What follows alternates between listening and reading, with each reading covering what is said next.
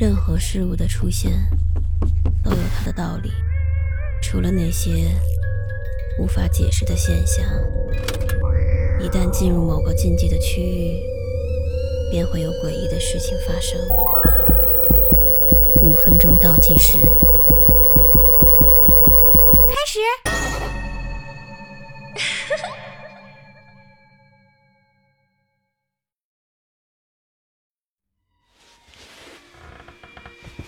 孙梦飞躺在床上，翻来覆去的睡不着。他再一次打开灯，已经凌晨三点了，整整四个小时，他竟然还没有睡着，因为他又听见那个声音了，像是某种野兽的嘶吼，又像是某种尖叫，说不清楚到底是什么，但就是这个声音搅得他完全无法入睡。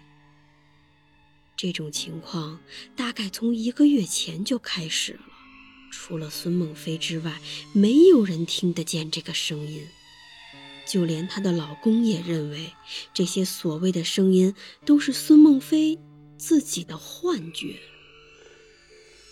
医生说，孙梦飞可能是由于怀孕、精神压力过大导致的。毕竟现在孕期已经七个月了。难免出现一些焦虑的症状，他非常担心这种情况会影响到孩子的发育，所以他决定搬回娘家休养，直到孩子出生。然而，搬回娘家之后，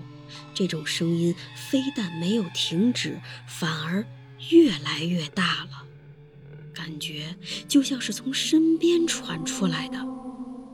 他发动了全家人，在整个房子里到处的寻找，到底是从哪儿发出来的这个声音。但是，经过了全面地毯式的搜查，却没有发现任何奇怪的现象。孙梦飞被这个诡异的声音搅得整日精神恍惚，不得已，他的父亲。提出了一个解决的方案。父亲给了孙梦飞一个耳塞和耳罩，这样就能够清楚地让他分辨出这些奇怪的声音真的是从环境里发出来的，还是只是因为精神压力太大在脑海里产生的幻觉。